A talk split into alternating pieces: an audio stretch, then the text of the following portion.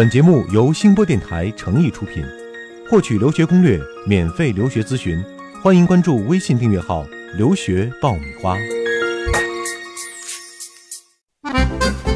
你不知道的留学攻略，你想了解的留学体验，在这里全部都报给你听。快乐留学，让梦想噼里啪啦爆出精彩。互联网第一留学咨询分享节目《留学爆米花》。哇哇，快让它噼里啪啦，噼里啪啦！哇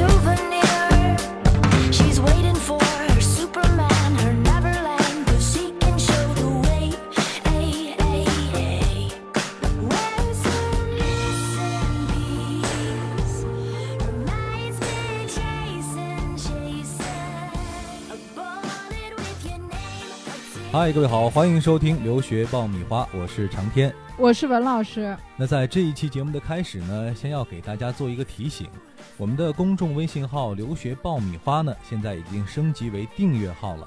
也就是说呢，以后大家在搜索公众微信号“留学爆米花”的时候呢，可以看见我们加微认证的订阅号。那这个呢，将是我们今后呃一直使用呃，并且有很多新的内容和服务在其中的订阅号。那在这提醒大家，呃，我们新的听友可以关注我们新的公众微信号“留学爆米花”，是经过认证的。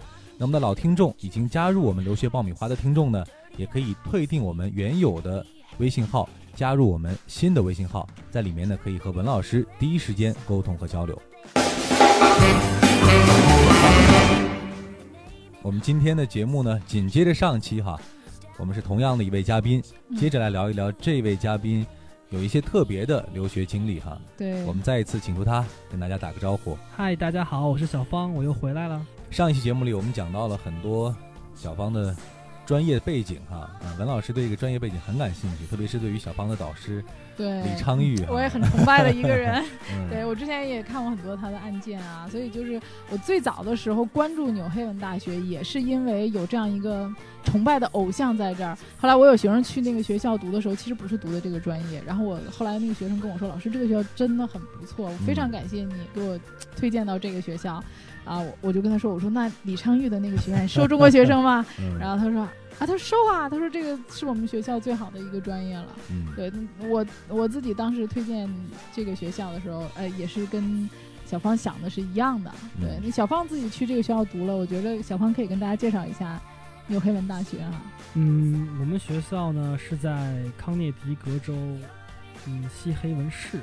然后呢，我们学校靠海，所以它环境非常好。嗯然后美国的学校呢都是没有城墙和大门的，嗯，所以呢开放哈，对，很开放，然后绿化非常好。嗯然后，嗯，因为有很多楼是新盖的，嗯所以环境也非常好。总而言之呢，这个学校硬件真的是非常的棒。对它这个学校还有一个最大特点，就是它跟耶鲁大学是挨在一起的。邻居，啊它前身就是耶鲁大学的一个学院，啊后来因为他逐渐的强大起来，后来自己成为了一个大学。嗯，对，真的是好学生哈，不忘给学校打打免费广告。对 对对，他们嗯自己也经常跟耶鲁大学学生有交流。对我们有有经常跟耶鲁大学学生会有一些聚会，比如说我们我之前有跟他们一起去滑雪，嗯嗯，有一些活动，对学术上有交流吗？学术上的交流我不太清楚，因为我毕竟没有正式开始上课嘛。嗯但是我觉得应该会有，因为我们有一些实验会用到耶鲁的实验室。哦，嗯对，刚讲到除了你的这个专业之外哈，如果你要向国内的这些师弟师妹们推荐的话，你们学校有哪些专业还比较值得去，或者说去了之后相对来说竞争力还会比较强？嗯，我们学校的工程学院和细胞分子生物学还是都不错的，都不错哈。嗯，好，我们的广告先暂时打到这儿哈，我们回过头来讲一讲我们这一期要讨论的一个中心话题哈。嗯，之前其实我们有点倒叙的感觉，先讲了他怎么去国外留学和生活的，我们这一期再反过头来讲一讲他是怎么出去的。对呃，我们知道小芳其实他出国的这个过程有一个比较特殊的一个方式，那就是通过一种双录取的方式啊，最终完成了出国留学的这么一个过程对。文老师给我们讲一讲双录取到底是一个什么概念？他这个双录取呢是语言再加专业的有条件录取，嗯，也就是说呢，其实小芳走的时候是没有考过任何托福的，也没有考过雅思成绩，没有任何的语言成绩。嗯那么他入学了美国之后呢，是在他的语言中心 ERS 里面先参加一个测试啊，测试之后呢，呃，学校根据他的这个语言成绩给他安排语言课程，嗯，他只要语言课程通过了最高级别幺幺二级，就可以直接无条件的就近的这个时间入读硕士。嗯，他当时拿到的录取就是语言的录取通知书，再加上硕士的录取通知书，也就是说，他读完语言之后进入硕士是很有保障的。嗯啊，那么现在也是这样。我们来理解一下哈，可不可以这么理解？就是他在去美国之前，他在专业方面的这样一些成绩和考核已经得到了这个学校的认可。嗯，也就是说，我现在需要你只要通过这个语言的考试和我的条件，那你就可以成功的申请这个硕士的这样一个。对对，就学术方面的考核已经 OK 了，没有任何问题了。哎，那当初你通过这样一种方式去的时候，你心里有没有一些担心？对于自己的英语和这个、这种方式的英语测试？这个其实还是有的，因为我个人认为我英语并不是很好，嗯所以我比较害怕，我可能会用很长的时间去完成这个英语的学习，对嗯，，很多人都会这么担心，觉得我说会不会学一年啊、两年啊，甚至因为毕不了业。因为毕竟只是接受了国内的英语教育，其实并不知道自己到底是一个什么样的水平。嗯实际上你读了半年，对，半年嗯六个月，这这个时间其实还是相对比较正常的一个时间。经比我预想的要好很多了。哎，这个课程是在呃你们学院去读的，还是说有专门的一个机构去读呃，是一个专门的机构，但是这个机构是在学校里面非常近，就隔了一条马路。它只针对于你们学校的学生是吗？啊、不是，它是针对所有的学生，所有学校提供双录取的专业的学生都可以。只不过恰恰离你们学校比较近。对啊，其实这个它是 ELS 一个语言中心，这个语言中心呢，其实它是一个全球的。是一个中立的机构的。呃，对，，它是一个专门的语言机构。那么嗯这些语言机构专门是跟各个大学合作的啊，它的这个语言中心就设置在各个大学里面那么这个他的这个语言机构是跟大学有合作的，比如说我的这个语言课程的这个级别是可以获得我所在的这个大学的认可的，也就是替代托福。比如说我上 A 学校，那我就在 A 学校里面读他的语言中心，读完这个语言中心之后，你就可以得到 A 学校的学术的这个认证，可以不考托福。嗯那我申请双录取的话，也就是说我只能申请一家学校，我确定了我的学术的部分之后，我才能出去，还是说我可以拿到几个学校的这种双录取的对啊，offer？可以啊，可以拿到几个学校的，然后你其中任选。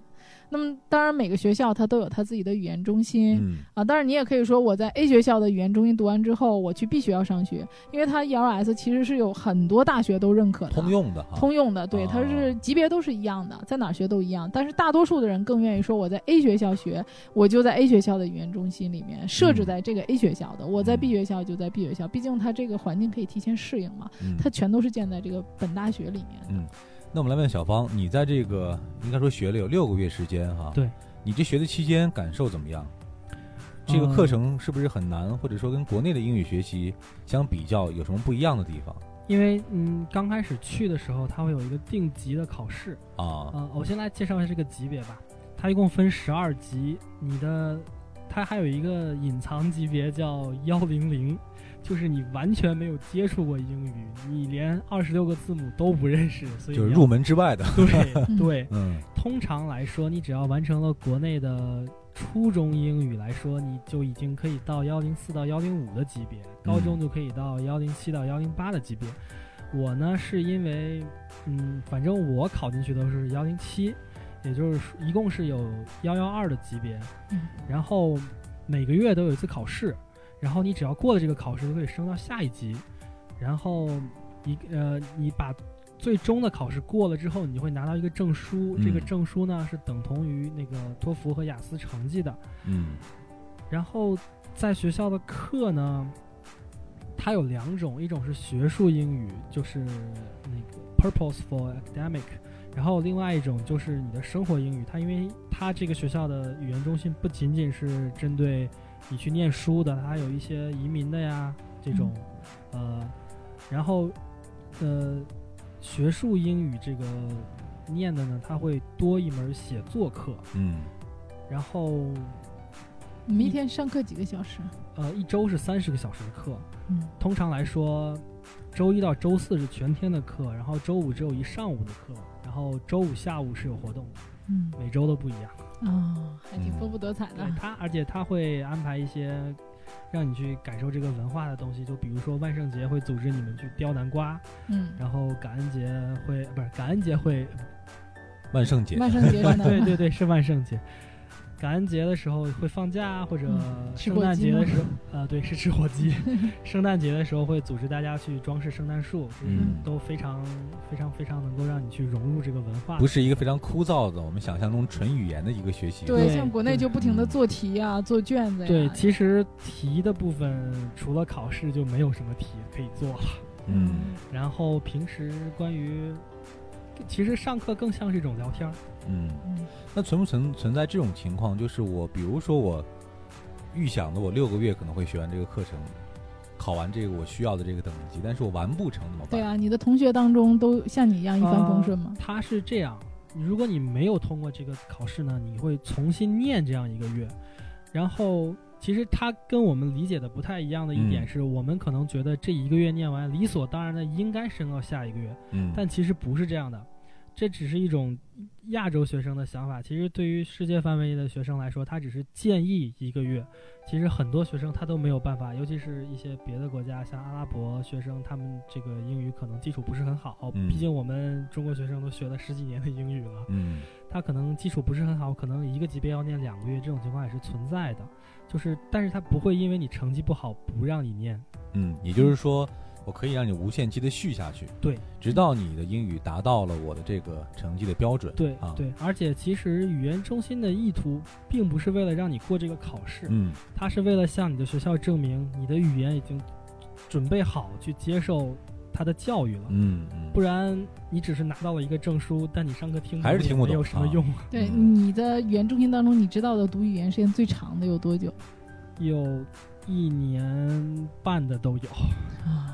那这样还还是少数啊。不是就和后面的你这个申请的课程就会冲突了吗？没关系啊，就是他其实没有真正的入学时间，你什么时候毕业，你就就近时间入学。比如说小芳，她其实是今年的呃几月份二呃三三四月份吧，就已经语言课程读完了，是啊吧？二月份。二月份就读完了，对，很早就回来了。然后嗯他从二月份，他要一直等等到九月份入学，其实中间空了有对这个是一个特殊情况，因为嗯四月份是有一次开学的，嗯啊但是我这个专业它没有四月份开学，只能九月份开学。对那也就是说，就读完之后，我就如果说跟这个课程没法相吻合的话，我只能等下一次开学的这个时间，中间我就是一个等待的过程等程。待过程，啊对，所以其实通常来说，你晚一个月也是可以接受的，就是不要差太多。对，啊你要提前去跟那个国际学生处的老师去商量一下。通常来说，一个月都是可以接受的范围。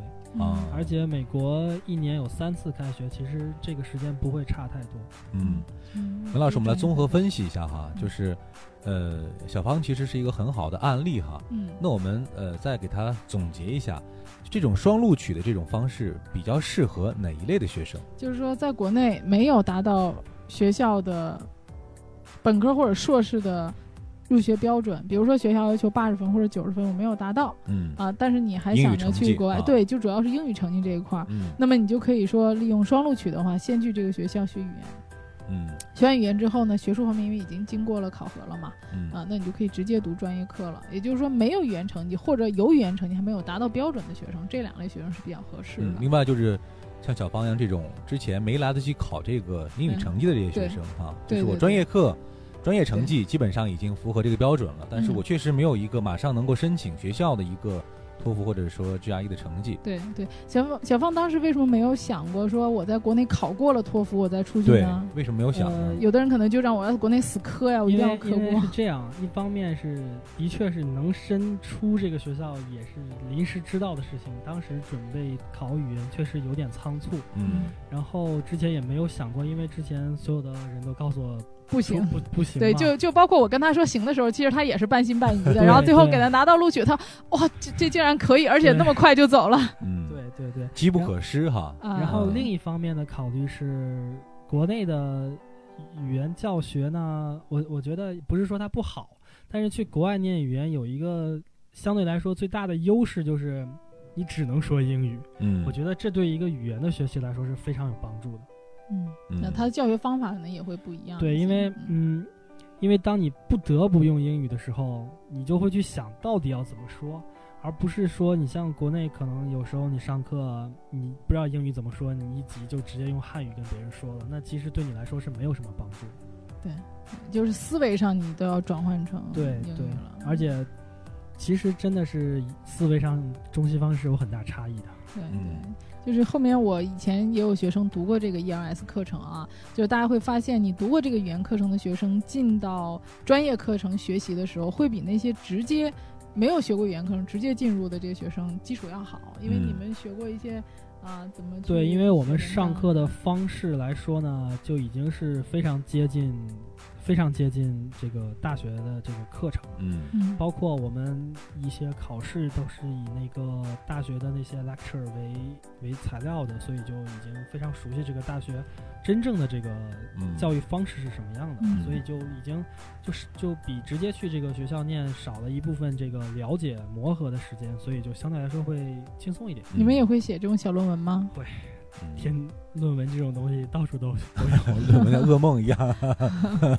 嗯，其实感觉就是不光是语言上的语言能力上的一个过渡，也是学习方法和学习习惯上的一个过渡啊。顺利的从国内的这种方式，通过这么几个月的这种学习，转换到在国外的这种对学习的节奏和方式啊。而且我觉得学语言期间啊，这个生活上和学习上还不是特别紧张的哈。你们可能下午三点多就放学了，对，啊，对所以这个比较轻就是你。会有课余时间去干一些额外的事情，但是嗯你真的到了大学去上那个课，其实还是蛮紧张的，因为，呃，就我所知，我的一些师兄他就只能天天泡在图书馆，也没有什么娱乐活动。还是个个人的这个基础和这个英语底子啊对，因有关系。为因为在美嗯国上课呢，你很大一部分东西老师是不会告诉你的，你要自己去图书馆去去找去嗯 search 这种。嗯，嗯，另外这个成绩对于不同的学校是不是标准是不一样的？基本比如说上都是要达到幺幺二级，112啊级全都是这个级别幺幺二级，哦要达到最高级别。嗯，呃，无论读本科还是读研究生，全是幺幺二级的水平要求。就申请各个学校都是这样一个对，因为它这是一个统一的 ELS 是一个体系，就像嗯托福分数一样。啊，你达到这个幺幺二级，那就可以相当于托福八十分，或者是这个学校入学的这个基基本上，呃学校的基本入学要求都是八十分嘛，嗯就相当于八十分。当然说学生也可以说我在读了 ELS 中间，我觉着我考托福能考好，你可以去考个托福，对对然后托福回来同步进行。如果你考够了，你就可以不不用再对，接上。它不是强制你非要念完的。嗯，那还有一个问题就是我很关心，也是很多家长很关心的，对，就是通过双录取的方式出去，好像说这个学英语的这段过程当中学费是很贵的，啊是这个情况吗？呃，这个因为我不太清楚国内的这个培训是是什么价位，因为嗯我毕竟没有参加过。但是我在 ES 念呢，一个月是一千七百美元。嗯左右嗯一千七百美元哈。，对，一千七百三应该是我记得，一千七百三的话啊，合人民币大概就是一万零三百多块钱，不到一万，呃，不到一万一嘛。嗯，一个月啊学英语等于我投入一万块钱，是这意思？哎，对，啊一万块钱的英语学费。那么你的课时是一百二十个课时，因为一周是三十个课时。那么嗯一百二十个课时的话，你可以核算一下，其实一个小时真的是不贵的。嗯那么你在国内的话，如果上这个一百二十个课时的费用是非常高的啊，嗯啊在新东方啊、惠牛雅思什么这种大的这种机构，而且这新东 ELS 老师还是非常强的啊，师资力量水平特别好，都是纯外教的。你要在中国找一个外教，一个小时七八百块钱可能都下不来吧。对，这个性价比就看你怎么看了啊。非常高，我觉得，嗯而且环境啊，你买不来这个环境的，那他可嗯能就是花费多的就在于生活费，嗯、你生活费一个月能大概多少？嗯，生活费因为是住 homestay，交了房租的话，其实也没有了，就没有别的花费了，顶多就是交好省啊！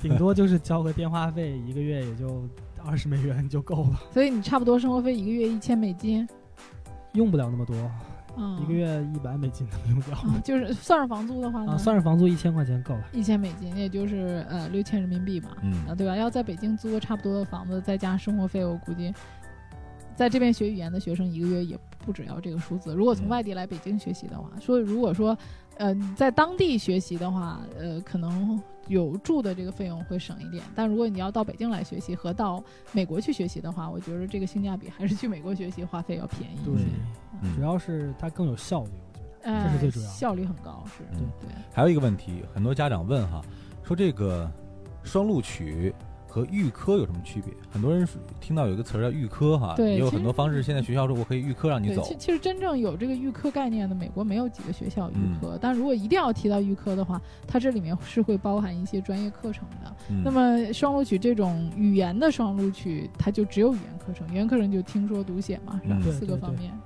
那预科可能就是一方面你语言方面没有达到这个标准，另外专业课方面可能也没有达到标准。对我需要同时安排这两个方面的课程。对你通过我的考核之后，我才能让你入学。对，而且其实在美国，大多数的学校是不设置这种预科的，嗯但是个别学校会给你设置一些桥梁课程。嗯，但这种桥梁课程也都是补一些相关的这种基础课，嗯可能这种预科应该是在你语言课程通过之后才会读这种桥梁课程，他们一般是叫这种 bridge 嗯这种 course 嗯这样。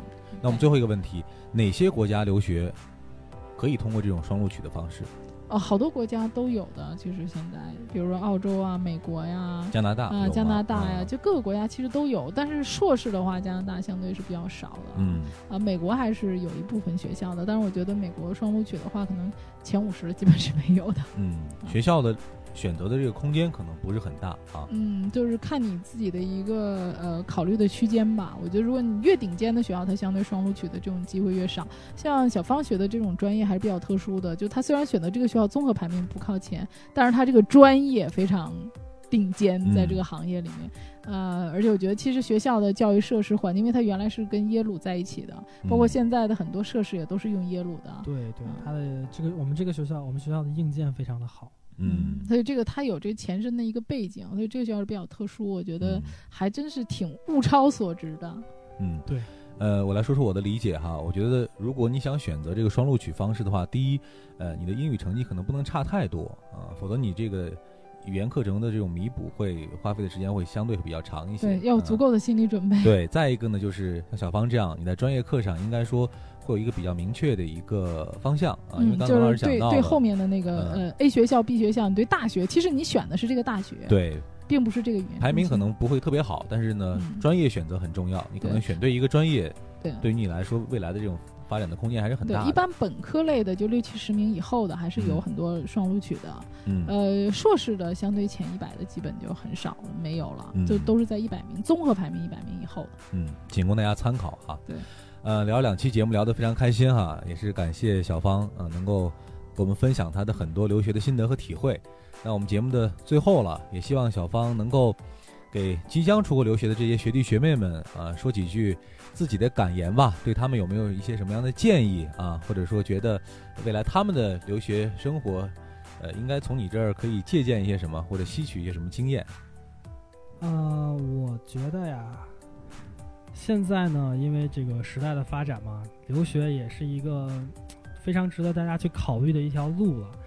然后呢，我觉得这个专业的选择真的很重要，因为因为你在美国呢，或者说在别的国家，你去念一个专业，但是你不喜欢它，然后你你就会你就会觉得很痛苦这种感觉。你就像我就运气比较好，我选了一个自己真的很喜欢、很感兴趣的专业，所以我觉得专业的选取一个方面是很重要的。然后另外一方面就是在美国的生活，呃，我觉得就我认识的人，就我刚去美国接触的人里面，真的是有那种很排斥去融入这个这个文化的同学的，他就是不愿意跟外国人去交流，不愿意去尝试一些新的东西，但是这肯定是不行的，所以我觉得，我觉得既然你去到一个这样一个新的环境，就为什么就不融入进去呢？这一种新的体验其实是非常好的。另一方面，如果你没有办法融入到这个文化之中，你对你将来这个学习的展开也是非常非常不利的。所以我觉得大家要做好这种准备，就是也算是开始一段新的旅程吧。嗯，说的非常的中肯哈。对，我也特别希望明年小芳回来的时候，再跟我们分享一下读硕士的一些感受。嗯，我们也期待着这个未来的神探哈，在接下来的学习当中能够有更多的收获啊，能够一切顺利。对，那我们今天就聊到这儿，再一次感谢小芳，我们以后有机会欢迎再一次来到我们的节目做客，谢对谢。，非常希望这个下一代的神探能够回归。嗯好，那我们今天的节目就是这样了。如果大家对我们的节目感兴趣，可以关注我们的公众微信号“留学爆米花”，啊，可以在里面提问，也可以呃跟我们交流您有关留学的一切问题。再一次感谢大家，再见。再见。再见。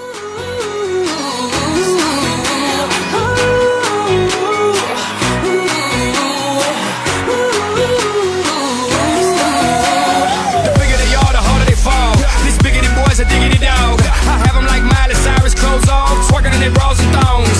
Face down, booty